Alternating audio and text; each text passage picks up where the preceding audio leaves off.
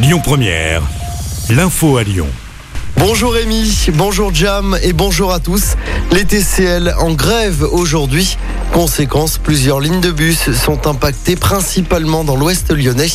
Les conducteurs de bus TCL protestent contre le manque de sécurité après notamment l'attaque d'un bus à l'arme-feu. C'était début septembre à Sainte-Foy-les-Lyons. Les métros et les trams ne sont pas impactés par la grève du jour. On vous a mis le détail des perturbations sur notre site internet lyonpremière.fr. La campagne pour la troisième dose de vaccin contre le Covid-19 débute ce lundi dans les EHPAD. 550 000 personnes sont concernées. La campagne de rappel vaccinal avait débuté le 1er septembre pour les personnes âgées de plus de 65 ans et pour ceux qui ont des comorbidités.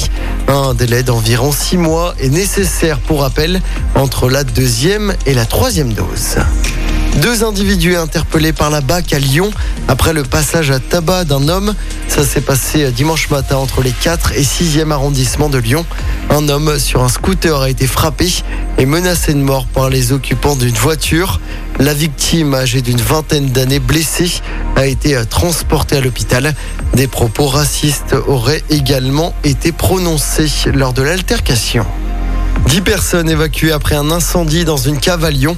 Ça s'est passé la nuit dernière dans le 8e arrondissement de Lyon vers 2h du matin. Heureusement, aucun blessé n'est à déplorer. Une enquête a été ouverte. Et puis ce drame dans la région, un hélicoptère de la sécurité civile s'est écrasé hier après-midi à Villard-de-Lans en Isère. Bilan, un mort et quatre blessés. Un problème technique pourrait être à l'origine de cet accident. Le ministre de l'Intérieur Gérald Darmanin était attendu sur place.